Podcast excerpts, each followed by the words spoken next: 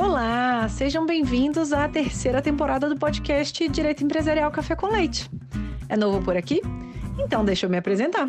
Eu sou Amanda Taide, mineira na origem, com passagem em São Paulo e candanga de coração.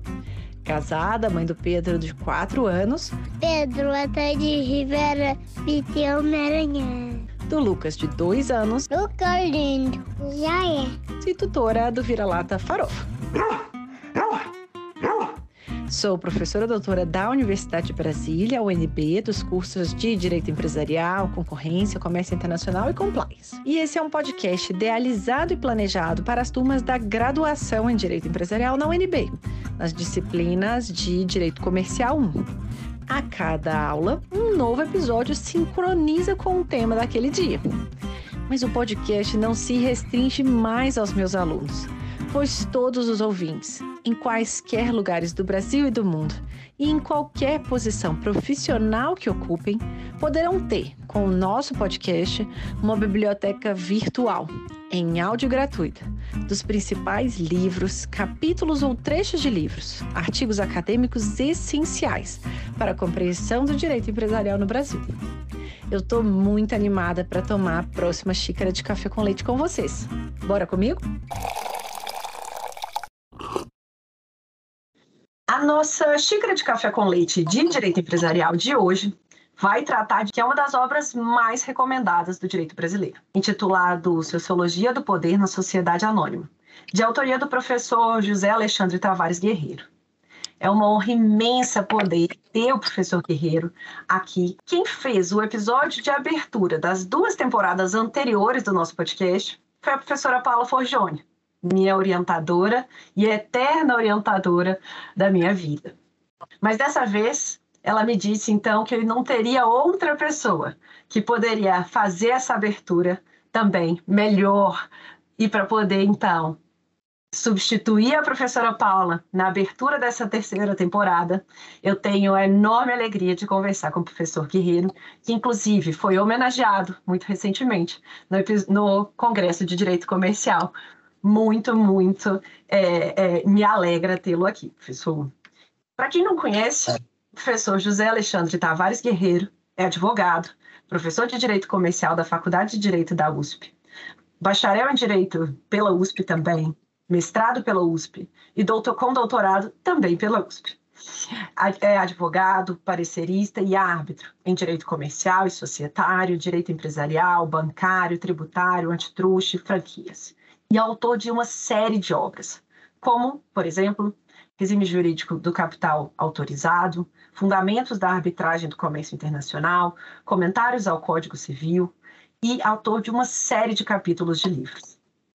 O professor também atua como árbitro no Centro de Arbitragem e Mediação da Câmara de Comércio Brasil-Canadá, do Centro de Arbitragem e Mediação da ANCHAM, da Câmara de Conciliação, Mediação e Arbitragem da CIESP-FIESP, da Câmara de Arbitragem do Mercado, da Câmara da FGV de Mediação e Arbitragem, da, da International Court of Arbitration of International Chamber of Commerce, a CCI, da London Court of International Arbitration, LCIA, e da American Arbitration Association, o AAA se a gente demora esse tempo todo para passar o currículo do professor Guerreiro, a gente percebe que é uma alegria e uma oportunidade inenarrável tê-lo aqui. Então, professor Guerreiro, mais uma vez, é uma alegria imensa o senhor ter aceitado o convite para é, participar do nosso podcast e para fazer a abertura dessa terceira temporada do podcast e por apresentar de um modo simples, curto e gostoso esse livro tão relevante do senhor, que é a Sociologia do Poder na Sociedade Anônima. Eu fico muito grato à professora Amanda e poder participar da abertura deste curso. Já conhecia, fiquei conhecendo mais ainda esse trabalho interessantíssimo que são esses cafés da manhã. Fiquei muito animado e, e peço perdão por tê-lo adiado tantas vezes em razão de compromissos aqui em São Paulo. E fiquei muito contente por ter sido recomendado pela minha querida professora Paula Forgione, e assim me sinto aqui perfeitamente é, entre amigos, e, e, é assim que eu me sinto realmente para poder trazer algum depoimento a respeito deste ensaio, com advertência, Amanda, deixe-me chamá-la de Amanda. Por favor. É, é, esse, esse trabalho é de 1986, na verdade foi, foi uma nota de uma conferência que eu fiz, resumindo trabalhos anteriores, de 1986. E, naturalmente, ele merece algum tipo de atualização a essa altura, em virtude das muitas mudanças, mutações, tanto no conceito quanto na experiência da aplicação do conceito de poder de controle na sociedade anônima e, sobretudo, face ao que vem acontecendo nos dois últimos decênios, nas duas últimas décadas de, de 2004 para cá. Isso tem uma importância muito grande, porque quando se refere ao poder de controle, naturalmente a gente pensa numa, numa entidade, numa sociedade anônima, pensa-se numa entidade e numa, numa, numa, numa figura ideal. Na verdade, existem muitas modalidades de controle, existem diversos tipos de sociedades anônimas, diversos tipos de preocupação no interior das sociedades anônimas, diversos tipos de minoritários, diversos tipos de composição e de estruturas de capital e diversos tipos de problemas daí decorrentes. Por coincidência, hoje, dia 20 de junho de 2022, nós poderíamos até, face o que está acontecendo numa das maiores sociedades anônimas brasileiras, e exatamente no, no, no que diz respeito à sociologia do poder que nela se insere, tá, devíamos até falar hoje da patologia do poder de uma grande sociedade anônima no Brasil. Mas nós vamos passar uh, isso um pouco mais adiante. Mas eu deixo aqui consignado o meu agradecimento por este convite, certo que nós teremos aqui um breve convívio num café da manhã muito gostoso, que desde já, assim, o antecipo. Muito obrigado, Amanda, e a, a quem me recomendou para este curso também. Muitíssimo, muitíssimo obrigado pelas palavras generosas, professor. E eu queria começar entendendo. Eu sempre gosto de entender dos autores é, de onde que surgiu a inquietação para escrever uma determinada obra, especialmente quando se torna uma obra referência em algum tema. Então, o texto do senhor foi muito, é muito citado, é um do, dos textos mais citados que a gente tem. É, é um texto que é, o senhor mencionou que foi um ensaio para uma conferência. Como que isso aconteceu? E aí, se o senhor puder compartilhar tanto essa experiência da, dessa redação, como que o senhor também se prepara eventualmente né, para eventos, como que surgem essas ideias é, que vão se tornar textos no futuro? É, na verdade, o que, o que tem acontecido, só sob o aspecto formal, é que geralmente eu falo primeiro e escrevo depois. Pelo, pelo hábito, talvez, de, de resumir, de ouvir a própria a minha própria voz e o que ela ressoa e que me devolvem as, as pessoas que participam dos trabalhos. Né? Na verdade, essas notas foram transformadas num texto depois. E com quase tudo que eu fiz na vida, esse esse, essa sociologia do poder decorreu de leituras, naturalmente acadêmicas e teóricas, mas decorreu da, da existência de problemas cotidianos, práticos da minha própria uh, atividade profissional. Por essa época, deixa eu explicar rapidamente o contexto em que isso começou a me incomodar, começou a me, a me chamar a atenção para essa organização muito complexa que é a sociedade anônima e tão original e tão difícil de entender muitas vezes. Nós estamos acostumados a ver o problema da minoria com a maioria, da sociedade controladora e dos acionistas minoritários não controladores. Mas existe uma outra dinâmica, existe um outro contexto em que conflitos também acontecem e que pertence, no fundo, a, ao mesmo dilema para o qual a, a economia convoca o, o direito para organizar a, a, a, uma determinada forma de produção. No mundo, a gente sabe, existem pessoas que têm talento e não têm capital. Existe capital disponível, mas não tem a possibilidade de fazê-lo atuar. Pois bem, nessa época, começo da década de 80, o que havia, eu trabalhei em inúmeros casos e trabalhava para uma, uma empresa montadora de veículos no Brasil, havia necessidade de, de fazer distribuição de veículos no Brasil e fora do Brasil, com gente, pessoas físicas, né, que tivessem qualificação pessoal, tivessem bons contatos, conhecesse o mercado brasileiro e tivesse, enfim, até então a reputação pessoal, a capacitação pessoal era muito importante, como é até hoje, de resto. E nós conhecemos inúmeras sociedades em que a pessoa, o conhecimento pessoal é muito importante. Essas pessoas não tinham capital próprio. E havia necessidade de estruturar essas empresas comerciais para a atividade da representação comercial, seja sobre a lei Ferrari, seja sobre o ponto de vista da representação comercial propriamente dita, seja do ponto de vista até mesmo da franquia. Então, da junção de pessoas com que tivessem sua capacidade, a sua habilidade profissional comprovada e de, de, das empresas que tivessem capital que pudessem em conjunto desempenhar atividades eficientes numa concorrência feroz. Eram poucas marcas disputando um mercado altamente é, concorrido. Surgiu a necessidade, então, de harmonizar esses interesses dentro de uma estrutura de, de, de poderes. Ou seja, houve um momento que, é evidente, são momentos ideais, mas eu figurava isso na minha cabeça, em que o capital ficava sem poder trabalhar porque não havia operadores capazes de trabalhar. E os operadores não podiam trabalhar porque não tinham capital para construir uma sede, para não para capital de giro para distribuição dos seus veículos em escala concorrendo com seus concorrentes dentro e fora do Brasil. Então, núcleo do problema começou aí. Isto amplificou-se, Amanda, depois, quando se pensou não só a pessoa física, mas as pequenas empresas também precisavam de formar-se, capitalizar-se para entrar no mercado de distribuição de peças, de combustíveis, etc., mas também não tinham capital. E havia as grandes empresas que tinham capital e tinham interesse em fazer as fusões, as aquisições, de maneira a poder entrar no mercado que era, como eu disse, até hoje deve ser um mercado competitivo.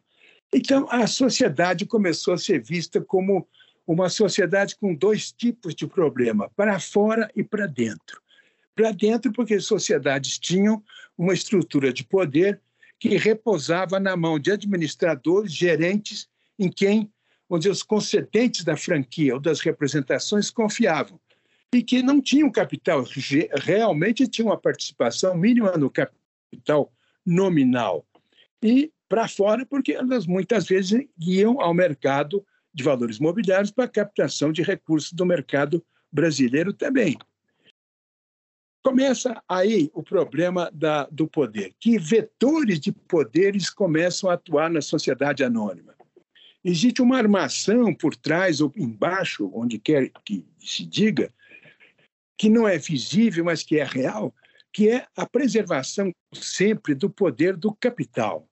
Ou seja, o detentor, detentor das ações votantes majoritárias sempre tem, afinal, e é isso que está provado, pelo menos que é isso que está proposto no Sociologia e Poder, que é o que está, em última análise, decidindo dos rumos e do, da última palavra na sociedade. Quer dizer, nós, nós vemos ao longo da Lei 6.404, com certo equilíbrio, a prevalência deste poder.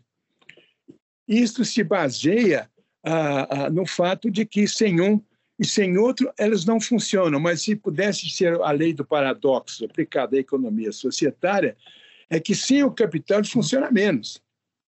E no momento em que o capital é escasso, ao passo que os operadores do direito são muitos, o capital começa a preponderar decisivamente na estrutura das sociedades anônimas. Então começa a discussão sobre e é uma discussão que permanece até hoje, sobre o, a independência dos gestores, dos administradores, que são aqueles que, de fato, levam o negócio nas costas, ou seja, são os diretores, são os gerentes, são os técnicos, os detentores da tecnologia, aqueles em quem, digamos assim, para simplificar, as fábricas, os donos do, do, do business confiam. Né? Independência significa uma, um dogma. Se eu puder chamar a atenção dos, dos nossos queridos alunos da UNB, esse é um dos dogmas que fazem parte da, da estrutura da lei de SA. O primeiro dogma, que está no centro também desse sociologia poder, o primeiro dogma é que nós temos um fato, que é o poder. O poder está escrito aqui. O poder é um fato. O poder é mandado de fato. O poder não, não, é, uma, não é, uma, é um dado jurídico, é um, é um fato que se esconde. É um fato oculto, é um fato que se esconde. Ele não está ele não está ostensivo, ele não está juridificado, ele está dissimulado pelas estruturas jurídicas, ele está como se estivesse entre, os, entre as partes de um tecido. O poder está organizado pela lei, se você quiser, do ponto de vista formal, mas ele não está normado, ele está, ele está circulado pela, pela normatividade. Bom, mas qual é o centro do, do artigo, do ensaio sobre o poder de controle? É está aqui na página 52. Os administradores passam a agir não em função dos seus eleitores, que são os acionistas, mas sim em função dos interesses da sociedade. Depois, na mesma página, eu digo isso, cito a página porque isso é como se fosse o centro geométrico aqui. Os administradores sociais são, pois, independentes. Verdade? Verdade. Não, não é verdade. Não era verdade no início e continua a ser verdade desmentida ao longo do tempo pela própria lei subsequente, como todos sabemos. No próprio trabalho aqui está mostrado que existe uma hesitação muito grande em reconhecer essa independência. Essa independência é uma independência puramente formal, não é uma independência material. Foi na, antes da, da, das reformas da lei, isso foi dito com base, aqui entrou a, a sugestão do, da racionalidade do Max Weber.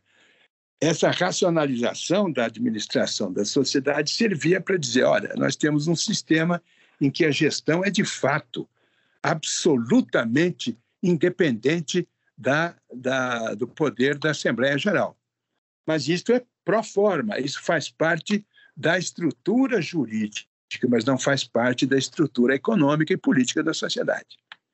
Logo se viu, logo se viu que isso não era verdade nem do ponto de vista formal e não não custou a se a se fazer ver que a independência dos administradores tinha que ser temperada por algum tipo de eh, deslize.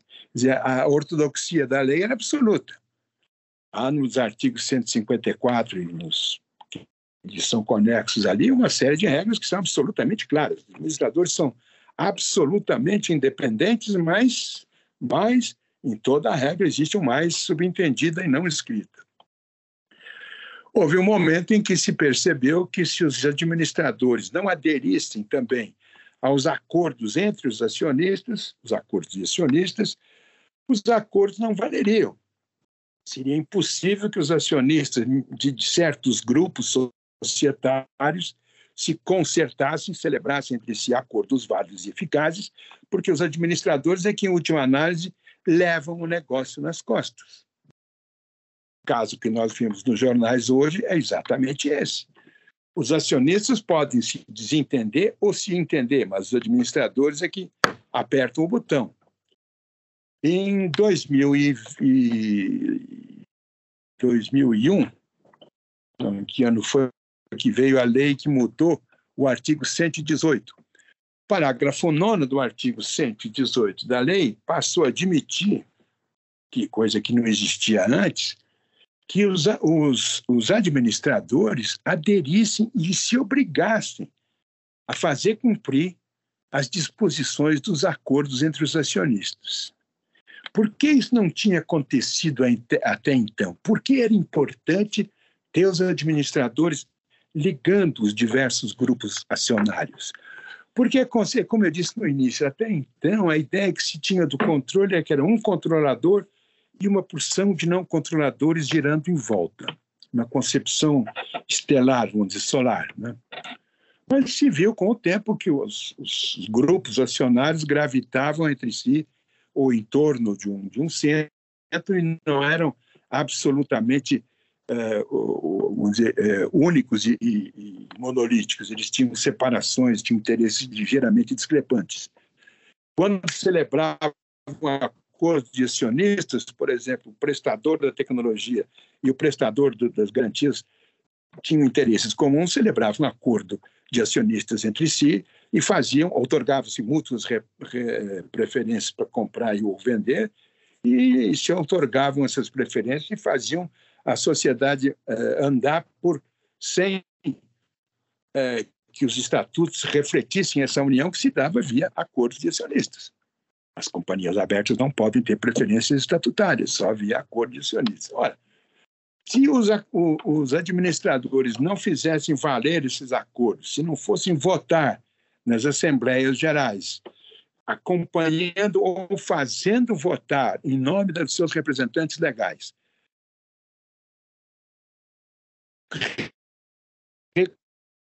de acionistas, a, a, composição de interesse seria impossível.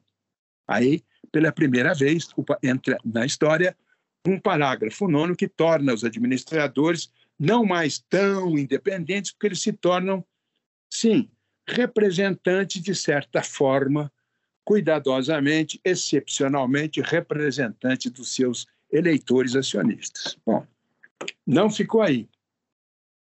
Um pouco mais para diante, se vai ver, e isso aconteceu ao longo do tempo, foi se criando uma figura estranha, porque era uma figura que no início não fazia sentido, é, do chamado administrador independente.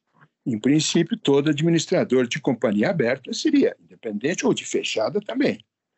Mas de, das grandes companhias abertas, as nossas ditas corporation, corporations, né? Os administradores seriam todos independentes, porque assim a lei os define nos, nos, artigos próprios. Mas com a prática, com a experiência da lei, e não há nada como a experiência para demonstrar a verdade econômica, verificou-se que havia diretores que eram uns absolutamente independentes e outros relativamente independentes. Isso era, era uma, uma verdade que se falava, mas não se escrevia. Era aquela história do um mais independente que o outro. Até que um dia, descaradamente, vamos dizer, às claras, em 2021, o, o introduziu-se no artigo 140, parágrafo 2 pela primeira vez, a surpreendente eh, referência a auditor, in, a administrador independente.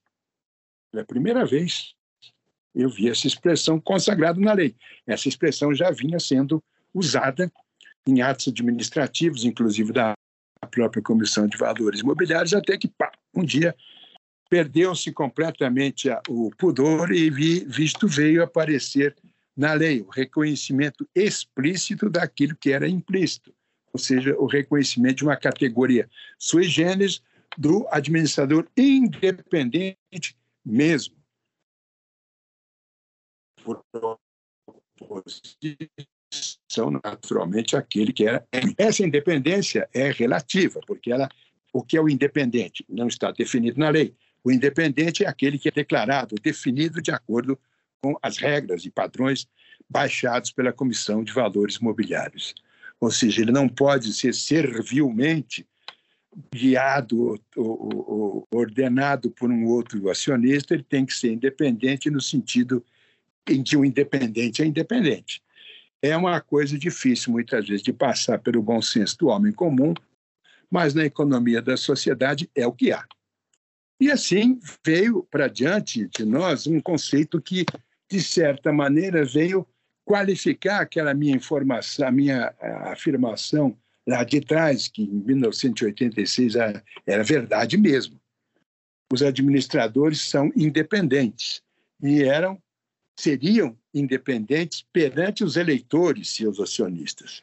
Aí, a partir de, de 2001 e de 2021, sobretudo, vê-se que existem é, relatividade, nesse, uma certa relatividade nesse conceito, mas, em contrapartida, existem as mesmas sanções para aqueles que violam os deveres de votar, de trabalhar sempre no interesse da companhia, etc. Isso é um lado da questão. É? De, existem outros lados E eu estou dizendo, nós estamos, por enquanto, apenas vendo uma, uma das realidades contemporâneas, que é, a, a, vamos dizer, o lado do, da relação com o administrador. Voltando à nossa história do início. O tempo foi passando, aqueles revendedores, aquelas empresas que tinham que se formaram em torno da capacitação pessoal, se desenvolveram. Esse conceito da qualificação pessoal também evoluiu. É difícil encontrar um expert que não seja que não se haja instituído em uma pessoa jurídica, em uma sociedade, pelo menos, de prestação de serviços, mas a mesma equação se põe sempre. A sociedade é e continua a ser um meio racional de lado talento e capital. Quem tem talento não necessariamente precisa de capital, quem tem capital não precisa necessariamente ter o talento, porque as duas, os dois fatores de produção, se podemos usar uma terminologia meio do século XVIII, os dois fatores de produção se harmonizam mediante um organismo inteligente, como é a formulação da organização do capital numa estrutura de sociedade anônima. Saindo para o lado, nós temos a possibilidade de atrair os acionistas chamados de mercado, os investidores de mercado, que são de variada forma, de variada procedência de variada intenção, se quisermos dizer assim. Isto compõe um quadro que eh, já estava, de certa forma, previsto na lei de 1976, mas que foi mudando ao correr do tempo. Se quiser, depois nós fazemos uma, um balanço do que aconteceu desde então. A proteção da, da, da, desta figura do, do, do administrador era muito grande. Eu mesmo testemunhei casos impressionantes em que o, a sociedade esteve na mão dos administradores. Ou seja, esteve muito mais dependente na mão dos administradores que tinham a confiança dos fabricantes, dos concedentes, da, concedentes das franquias, do que dos acionistas. Os acionistas não fariam muita coisa num mercado estreito se não tivesse aqueles operadores altamente qualificados. Isto era assim em grandes companhias aéreas, isto era assim em empresas de representação, isto era assim num, num determinado número de sociedades anônimas de largo porte.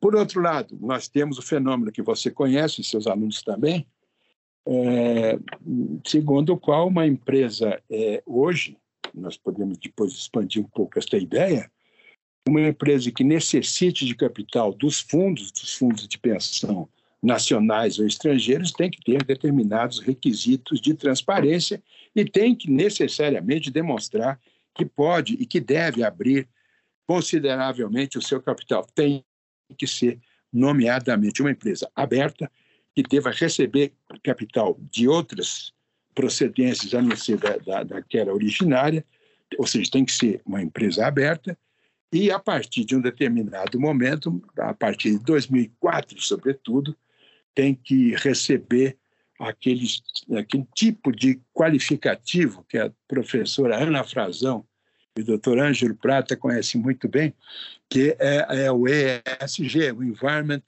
Social e Governance, ou seja, tem que ser empresas carimbadas com certos requisitos que são, cuja história é interessantíssima de 2004 para cá, que ainda uma vez não foram certamente instituídos para efetivar grandes preocupações de justiça social. Foram instituídos como forma de racionalizar uma vez mais a ordenação jurídica do poder na sociedade anônima. Nós podemos dizer que essa substituição da antiga sustentabilidade é uma estrutura do poder também.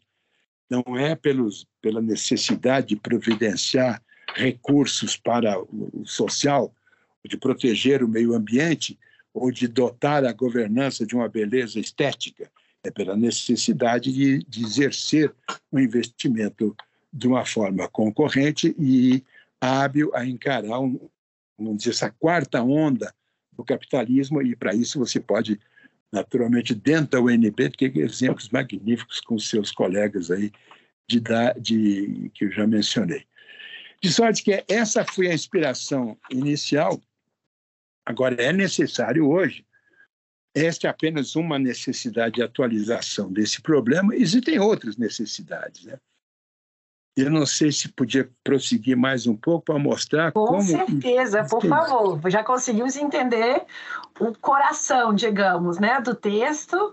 Então, o que, que a gente viu de lá para cá, de movimentações, de, de, de, né, de, de alterações, o que, que conflui o que, que diverge né, também do que, que o senhor inicialmente Exatamente. escreveu? É, eu acho que, na verdade, existem algumas dificuldades hoje eu tenho discutido, às vezes, essa, esse problema da, da proteção das minorias nacionais. E é engraçado que, geralmente, é, eu tenho, tenho discutido muito com a Viviane Miller Prado e com outras pessoas, naturalmente, porque existe uma proposta que geralmente vem colocada de, muito, de modo muito singelo. O Brasil protege, a legislação brasileira protege ou não as minorias contra o controlador. Recentemente, até, Amanda, houve um questionário famoso da OCDE, que foi objeto de um seminário aqui em São Paulo, do qual eu participei. Foi feito um, uma, um questionário, realmente. Foi passado um questionário para uma, uma porção de pessoas responderem, inclusive eu, para ver se o Brasil mereceria o, o, a legislação brasileira caberia dentro dos padrões modernos da OCDE para fins de qualificação no, no, do Brasil nessa entidade. E um deles era justamente este, né? quer dizer, qual é a, a, o grau de proteção dos acionistas minoritários no Brasil. Aí me ocorreu sempre, eu tenho dito isso com certa frequência, bom, é muito simples dizer sim ou não. E não é possível dizer sim ou não, porque nós temos acionistas minoritários de uma, de uma categoria de mercado, que são acionistas pequenos, inominados, desconhecidos. Nós temos acionistas que são os fundos de investimento, que são a grande maioria dos acionistas que investem com algum peso na economia dos, das sociedades. Nós temos os fundos estrangeiros, que também respondem uma quantidade razoável de investimento nas sociedades, e cada um desses acionistas tem a sua preocupação própria. É ilusório pensar que eles se enganem frequentemente quando a governança não é confiável ou quando os níveis de proteção não são confiáveis. Agora, com relação aos pequenos acionistas, é frequente haver o engano, porque o nível de informação de transparência realmente no Brasil ainda não chegou ao que deveria chegar. Nós temos diversos tipos de, de formação e de participação de capital no Brasil. Por exemplo, se você assumir que nessas companhias que se têm formado nos últimos dois, três, quatro anos, essas venture capital, como as, as novas companhias que se formam, você tem um número razoável de acionistas que entram para o lançamento das ações e que ficam com, com determinado tempo garantido a recompra das ações durante um determinado tempo por quem emitiu as ações.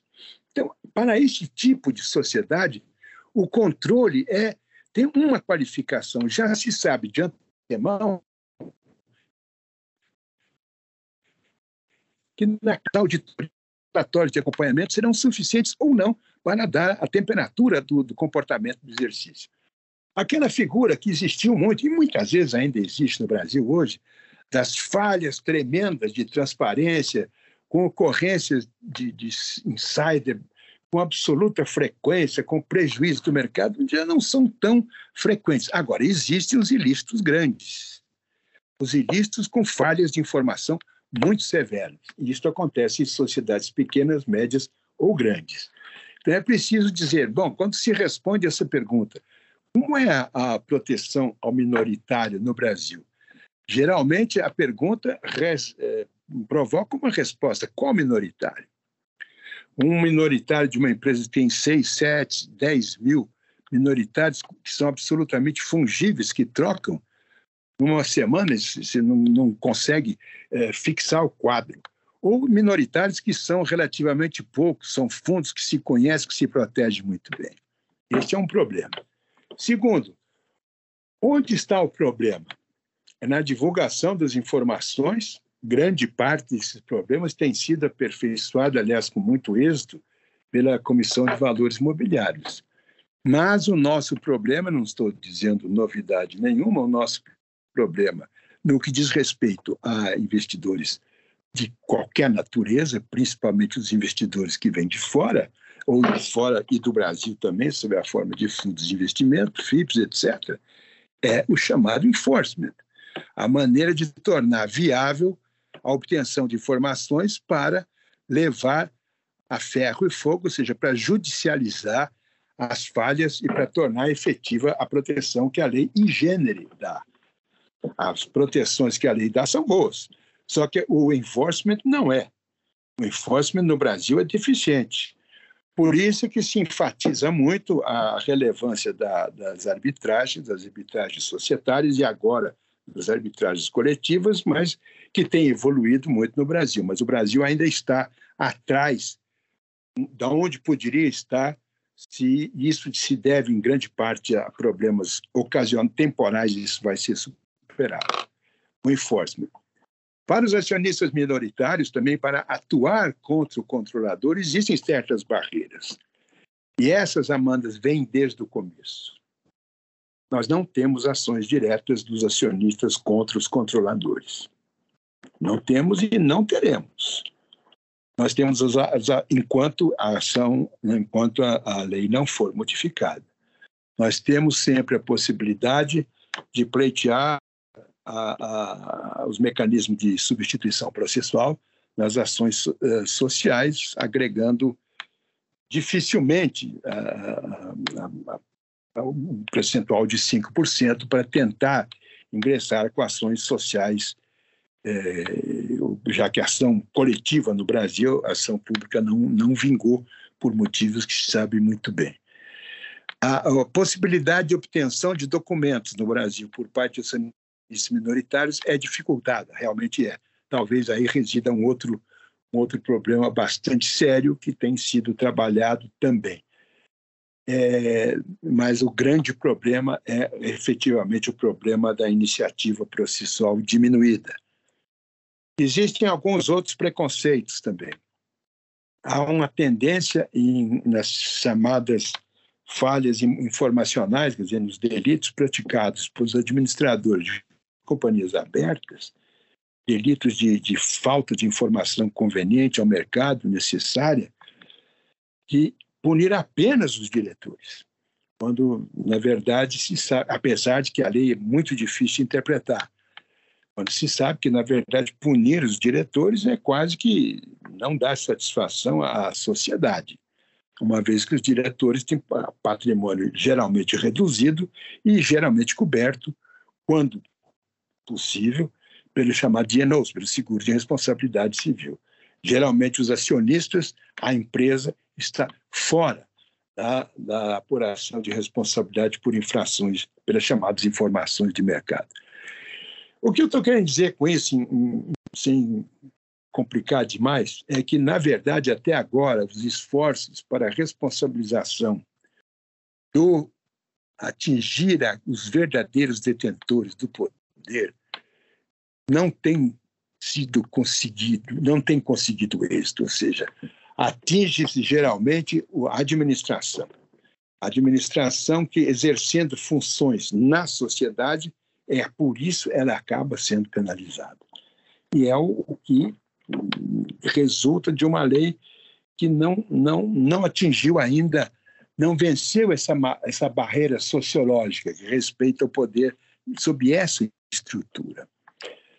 Uh, nem é um problema de constituição, como se diz. Uh, muita gente afirma que é um problema constitucional. Nem acho que seja um problema o problema está, na verdade, no Código Civil, porque não existe a possibilidade do acionista agir diretamente contra o acionista controlador. Ou seja, o, o prejuízo indireto ainda é um tabu no Brasil. Isso é uma questão a discutir. Eu não sou especialista em responsabilidade civil, mas eu acredito que não é nem um problema, é um problema da formação cultural ou problema da nossa mentalidade patrimonialista mesmo. Eu acho que, no fundo, são essas as, as questões que transportam o problema da sociologia do poder para hoje, a partir de 2004, quando essas ideias do ESG começaram a, a, a aparecer com maior questão, com maior é, evidência, elas estão exigindo justamente uma adaptação do enforcement, ou seja, da apuração judicial eficiente. E não é segredo para ninguém, não é um problema que existe só no Brasil. Ah, sabe que muita gente tem discutido isso com muito, com muito vigor, inclusive a professora Ana Frazão, inclusive a professora eh, Paula Forgione, recentemente disse trabalho excelente do doutor Prata. Agora, é um dilema. Nós temos esse dilema, como eu digo, não é só no Brasil. Uh, no, nos últimos quatro ou cinco fóruns fora, devia ser, né, de Davos, esse foi o problema que teve no, na ordem do dia. Ou seja, uh, existe mesmo nos Estados Unidos uma, uma divergência muito grande, doutrinária e prática também, entre a escola de Harvard do, do, e a escola, bom, os dois, na verdade, os dois acadêmicos que representam dois lados do, da questão. Aqueles que não, não aceitam a possibilidade da, da de dar, de orientar a sociedade para os chamados purpose, ou seja, os objetivos fora do objeto social estrito senso, né? e que não acreditam nessas, no, nessas novas novos objetivos sociais, por assim dizer, e aqueles, como é o caso de um, de um eminente professor advogado, professor Martin Lipton, que defende com residentes que é o, o futuro das grandes corporations está justamente aí, na, na, na, na anualização dos, do, do, do, dentro dos resultados do exercício, na agregação dos valores que não são necessariamente o profit tradicional. Isso tem sido discutido de, de, a partir de, de, um determinado ponto em diante, uma, discussão interessantíssima, do ponto de vista prático e do ponto de vista teórico, do ponto de vista prático, por essa Business Roundtable. É, é uma experiência importante porque se dá num país em que o conflito entre administração e acionista é mais relevante ainda. Você sabe que o, o, nos Estados Unidos, muitas vezes, a resistência a colocar novos objetivos para as, para as, para as empresas é, vem paradoxalmente dos próprios administradores que são muito bem gratificados, os CEOs. Né?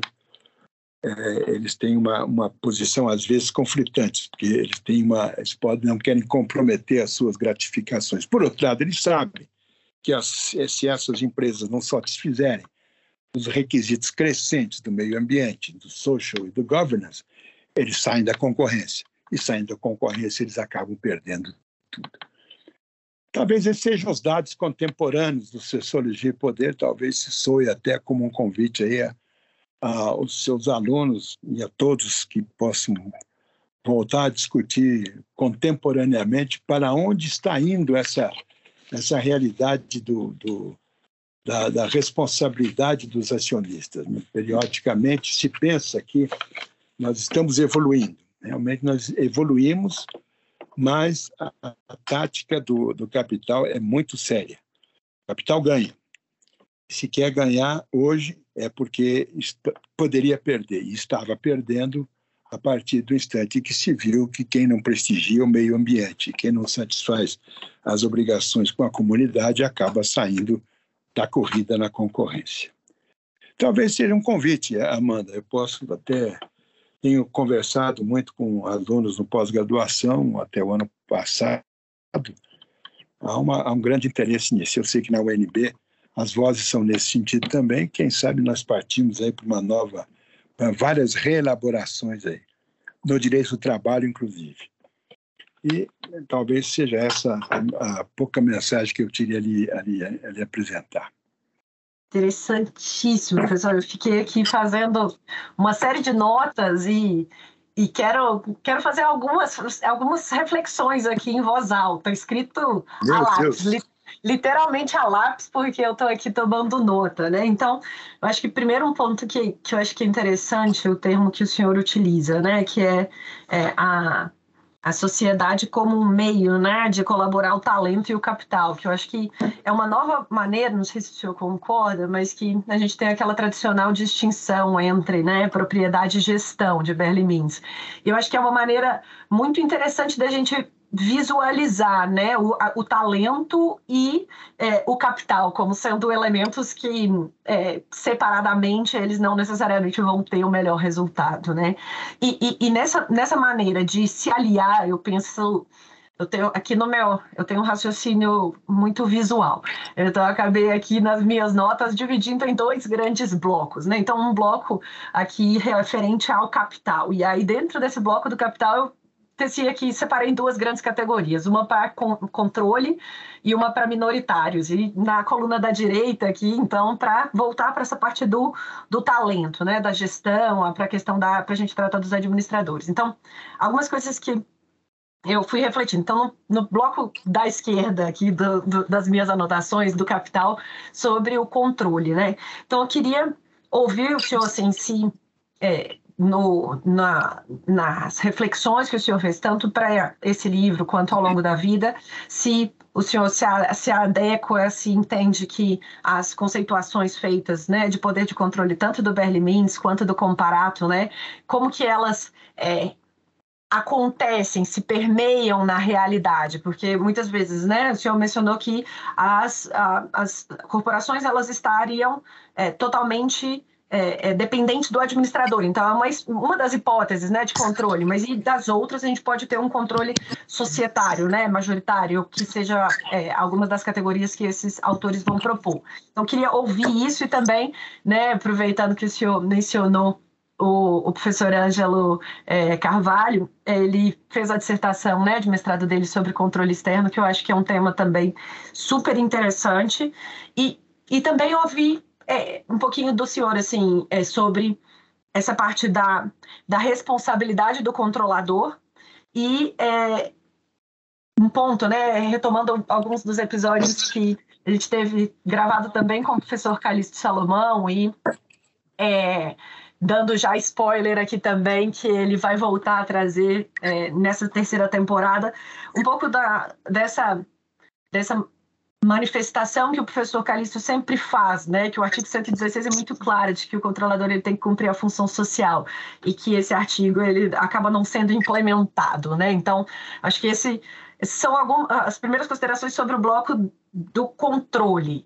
É, e aí, caminhando, tentando ir rápido aqui para os ouvintes poderem te ouvir. Sobre a parte dos minoritários, né, ainda nesse bloco da esquerda do capital, é, o senhor mencionou a, a, a, questão dos tipos né, de minoritários, e esse ponto que o senhor mencionou das ações dos acionistas, né, é, é um ponto que sempre me, me deixou curiosa. É, eu, tenho, eu venho de uma atuação do concorrencial, então, do concorrencial, da parte de investigações corporativas, da parte do, do compliance anticorrupção, e sempre me deixou muito curiosa por que, que é, essas ações de fato não eram propostas né, pelos minoritários em face de atos ilícitos é, implementados, tanto pelos administradores quanto pelos controladores. O senhor mencionou aqui algumas questões, que seria né, o threshold lá de 5%, a questão de acesso a documentos, mas eu queria também aproveitar para ouvir o senhor. O que, que o senhor entende que seria essa necessária modificação na legislação para permitir adequadamente esse instrumento, que pode ser um instrumento eficaz né, de garantia da, do ressarcimento, é, da reparação é, é, pelos minoritários. E para acabar com minhas considerações, no terceiro bloco aqui agora da direita, né, da parte sobre o talento, sobre a gestão. É, o senhor mencionou a, os administradores independentes, e, e aí eu já é, já deixo aqui também um outro spoiler que a gente vai ter a oportunidade de ouvir a professora Sheila, né, Sheila Neder Serezati sobre administradores independentes, é, que ela já escreveu sobre isso, né? Também eu acho que, que vale a referência. E nessa parte de responsabilidade dos administradores, é, eu, eu fico aqui refletindo. Já mencionou que tem uma como que um enfoque né, na responsabilização apenas aos diretores, né? É, e que é, nessa, nessa lógica de seguros D&O, né? A gente tem aí já uma cobertura para os próprios administradores. Sobre isso é até interessante, eu acabei já fazendo uma pesquisa com orientando meu sobre seguros D&O, também voltado, né, para em que medida esse seguro poderia ou não cobrir partes de uh, uh, é, pagamentos realizados pelos indivíduos é, em, em, acordos com a administração pública, por exemplo, em casos de cartel, em casos de corrupção e tudo mais. Mas nesse ponto sobre a responsabilidade dos administradores, quais seriam então as novas fronteiras para que não houvesse né, essa responsabilização apenas, com aspas, é, dos administradores? É, isso, isso, aqui é minha cabeça fervilhando aqui de perguntas, professor. Então, a, a, pergunta final, assim, diante de todas essas minhas considerações, era é, como, como garantir, se a gente está falando né, de poder, é, sociologia do poder na sociedade, como garantir essa estabilidade do poder nas sociedades? É, e será que é adequada, é necessária essa estabilidade? Né? Qual que é o ponto positivo é, da estabilidade desse poder e vem é, isso cotejado com né, a, a, a, teoria institucionalista, é, mas quais que são os contrapontos? Quais são os pontos negativos né, de uma eventual estabilidade desse poder? O que, que o que, que leva que a gente tenha uma, é, uma sociologia do poder e aí trazendo ao início da nossa conversa, para uma patologia do poder na sociedade. Com isso, eu paro de falar e, e passo a, a ouvi-lo novamente. Desculpa todas essas fervilhações aqui na, na minha cabeça e essas novas perguntas. Eu adoro quando me põem de volta alguma coisa, detesto elogio. Ô, Amanda. Alô? Sim, estou aqui, estou aqui. Eu, quando termino de falar, a pessoa, ótimo, boa noite, tá? Então é uma frustração. Agora, quando vem alguma coisa de volta, é para quem joga tênis é o ideal. Eu fico aqui, assim, fervilhando, tomando cuidado para não fazer pergunta demais. Não, estou, eu nunca é demais.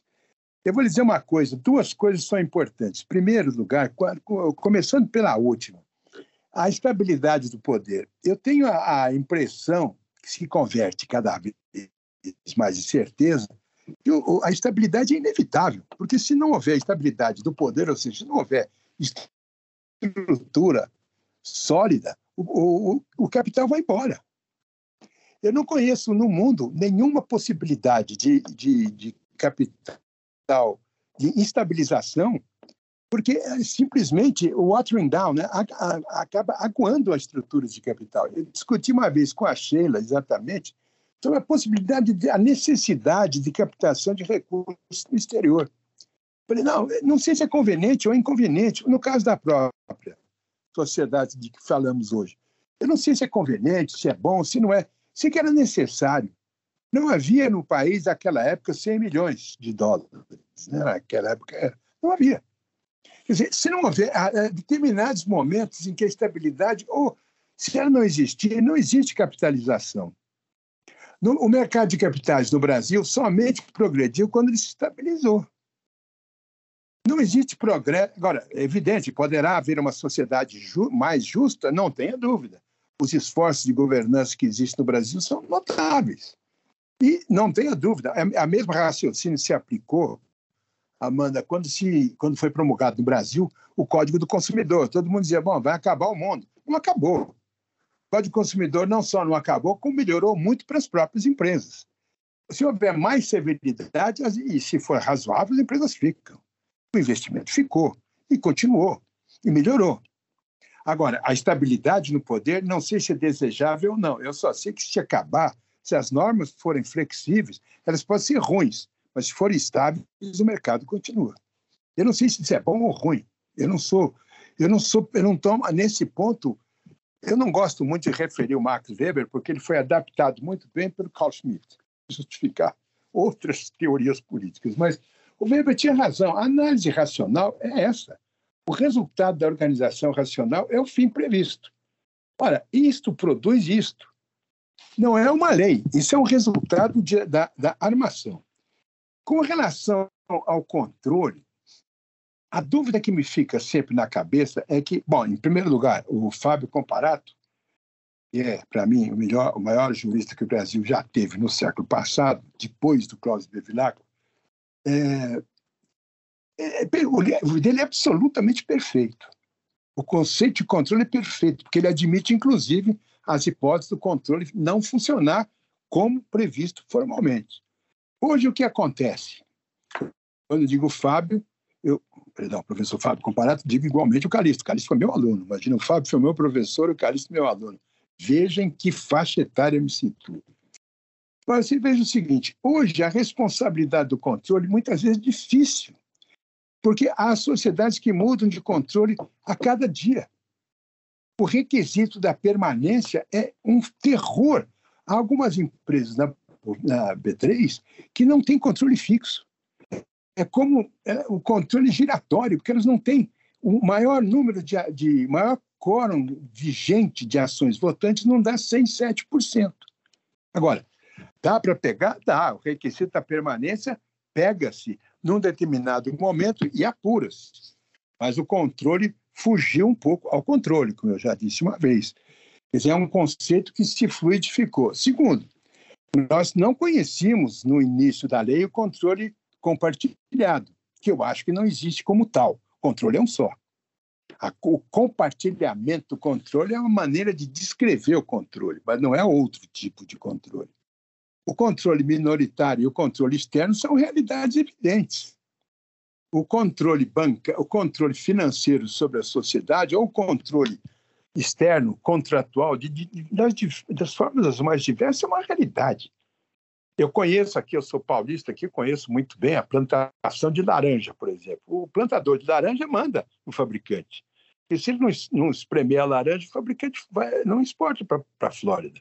Quer dizer, o controle é dele. Quer dizer, o controle externo é uma realidade, não tenha dúvida nenhuma. Agora, o conceito é, é exatamente esse. Agora, é um conceito que escapa, às vezes, pelo meio dos dedos.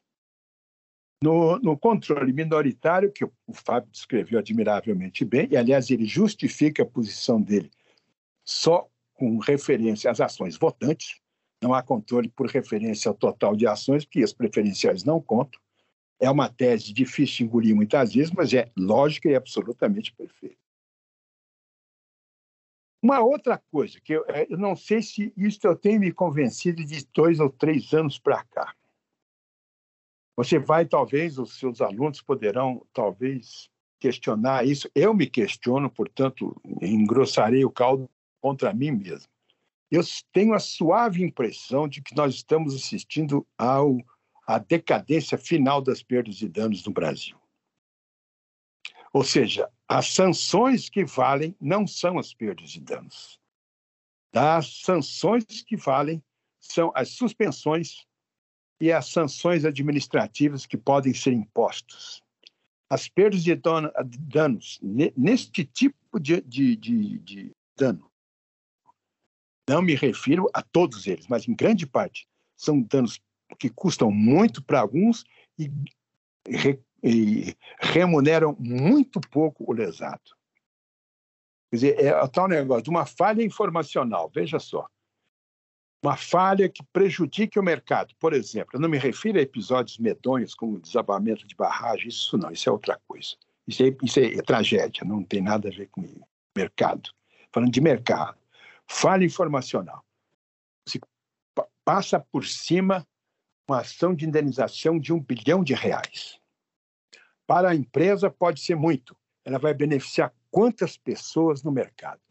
Um, uma quantia irrisória para cada pessoa que foi prejudicada.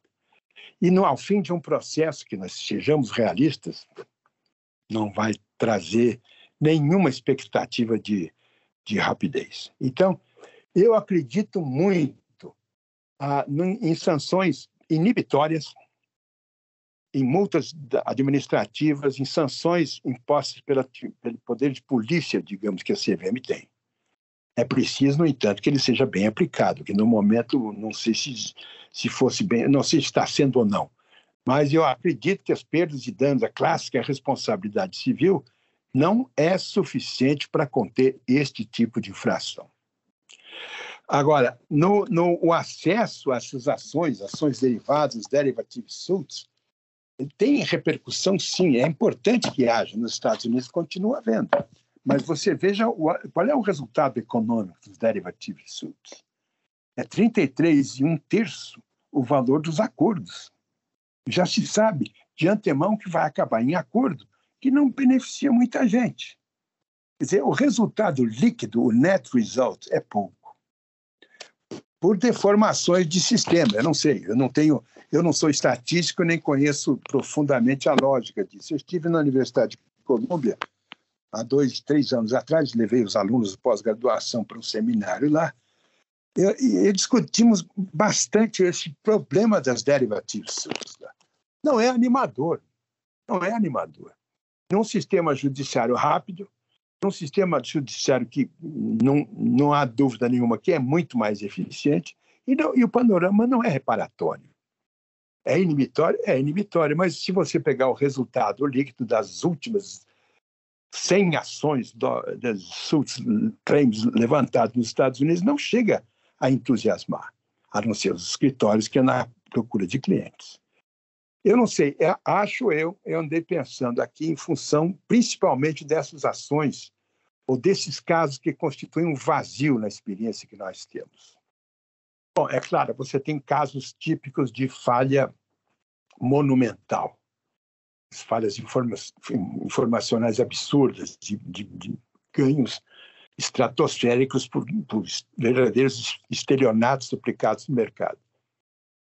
A indenização não cobre o prejuízo verdadeiro que as pessoas tiveram é lamentável, porque nós fomos, eu fui educado estudando responsabilidade civil, dolo, culpa, etc. Mas não existe a possibilidade disso se acomodar à rapidez e eficiência do sistema econômico que nós temos.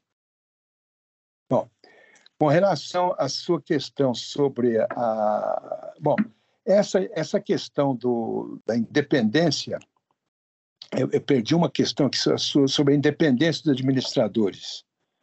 Na verdade, era só um comentário de que a gente vai ouvir a Sheila aqui nessa terceira temporada sobre administradores independentes. Então, a gente, então a gente vai poder ah, é. fazer esse link aqui com, com essa conversa de hoje também. Eu vou assistir a Sheila porque eu sou fã da Sheila. Nós tivemos algumas discussões já a respeito de, de problemas conexos. Você pode imaginar que nesse departamento as, as, coisas circulam, apesar de eu já estar desertado de lá há alguns anos. Eu, eu continuo acompanhando com grande, grande interesse. Eu acho que existem o, alguns problemas realmente com esse, com esse conceito de controle. A permanência é um deles. Nós temos, houve grandes discussões no passado com relação a essa questão da permanência. Né? Até essa questão da, da, da, da, da presença nas últimas assembleias. Olha, a permanência em assembleia não, não significa muito que o controle não se dá necessariamente por atos praticados e, e, e no exercício do direito de voto. Não? E permanência numa assembleia pode-se atestar, e, e numa, num ano só se faz uma assembleia, uma. E os, atos, os atos lesivos podem ocorrer em diversos, em diversos momentos. Né? É altamente discutível essa questão do controle. O Calixto tem toda a razão e a Ana Frazão tem toda a razão quando dizem que a função econômica se absorve, é absorvida pela função social, que está lá no artigo 116. Só um depoimento, se você me permite, sem querer tomar muito seu tempo aqui. Quando a lei saiu, o, Fábio, o professor Fábio Comparato disse, olha, é uma beleza, o artigo 116 é maravilhoso, só que falta ação. Falta ação. Nós não temos ações subjetivas de direito público para tornar eficiente a, a, função social. É o é institucionalismo de, de princípios com o é, contratualismo de fato, né? Que... É, se nós tivéssemos uma ação social de direito público, uma ação subjetiva de direito, uma, uma, uma legitimação para uma ação, estaria ótimo. Mas nós não temos. Né? A função social é desses problemas que permanecem na lei depois de 46 anos, de 45, 46 anos, sem. É um enigma. O Calixto tem razão, todos temos razão. Só que acima de nós existe o, o grande problema da, da legitimação. E nesse, nesse ponto também, só costurando com um ponto que o senhor mencionou e que a professora Ana, que está sempre presente também, figurinha carimbada aqui do nosso podcast, não existe uma temporada sem a professora Ana, que é minha mentora, amiga querida aqui da UNB. Nesse ponto, é, o senhor vê uma relação intrínseca ou não necessariamente intrínseca entre o ESG é, e, por exemplo, o artigo 116, essa função social da empresa e uma uma atuação do controlador é, e no, no, ponto que a visão que a professora Ana tem, né, de que na verdade os deveres dos administradores eles poderiam ser também baseados tal qual os deveres, né, do controlador no livro dela de, de função social da empresa. Eles fazem atuar os deveres do controlador, né? São deveres que, na verdade, eu, eu ainda disse uma vez para a Ana, na verdade, esses deveres faz, fazem parte da organização. Né? Dizer, quem, quem conduz a organização. Ora são os administradores, ora são os acionistas. Né? Nós discutimos aqui em São Paulo, São Paulo é um modo de falar, houve dois ou três casos já. Três casos, dois foram para adiante e dois não foram. De fusão, de merger, de como é que diz, de, de cisão com incorporação, sem participação dos administradores, sem protocolo. Os acionistas assinaram com uma grita tremenda por uma certa razão, porque sem protocolo, ou seja, sem conselho assinando, alguém pode dizer, bom, os acionistas minoritários estão representados no conselho, não, o nível de representação na Assembleia é menor. Mas se os acionistas assinam, a Assembleia tem maior poder de, de, de inclusive é soberana em relação aos próprios conselhos. Quer dizer, o, o, que, o que a Assembleia faz, o que o poder dos acionistas faz, é, inclusive, sênior, tem senioridade em relação ao que a administração faz. Portanto, o administrador fazendo, ele faz um menos em relação ao que os sócios podem fazer. Portanto, pode fazer. Né? E não, tá, não existe invasão de competência. Não está delegando competência. Né? Os, os, poderes estão inerentes à, à função é da empresa. Né? Por isso que eu também entendo, quando existe uma infração do administrador, a empresa vai responder também. A não ser naqueles casos do artigo 158, que, com violação da lei do estatuto, a responsabilidade é pessoal mesmo, não há o que uhum. discutir. Né? Mas o ESG, na verdade, se você pensar bem, explicitou que já vinha na, em alguma jurisprudência até já se vinha afirmando. Né? E, aliás, na jurisprudência trabalhista também. Professor, acho que então a gente agora caminha para o final. Já tomei aí bastante do tempo do senhor.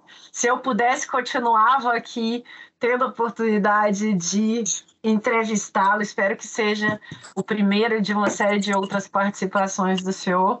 Eu estou tendo a oportunidade, os ouvintes não, mas de ver a famosa biblioteca do senhor, que a professora Paula até comentou, brincando, né? Professor Guerreiro, a gente gosta muito da sua, do senhor e também muito da sua biblioteca, que é muito famosa. É, então, eu coloco para todos os ouvintes visualizarem aqui uma bela biblioteca ao fundo que representa, eu acho, um pouco dessa, dessa conversa. A gente tem reflexões que o senhor fez aí como o senhor já contou para gente, desde 86 e que permanecem muito atuais, permanecem aí permeando uma série de reflexões que a gente tem.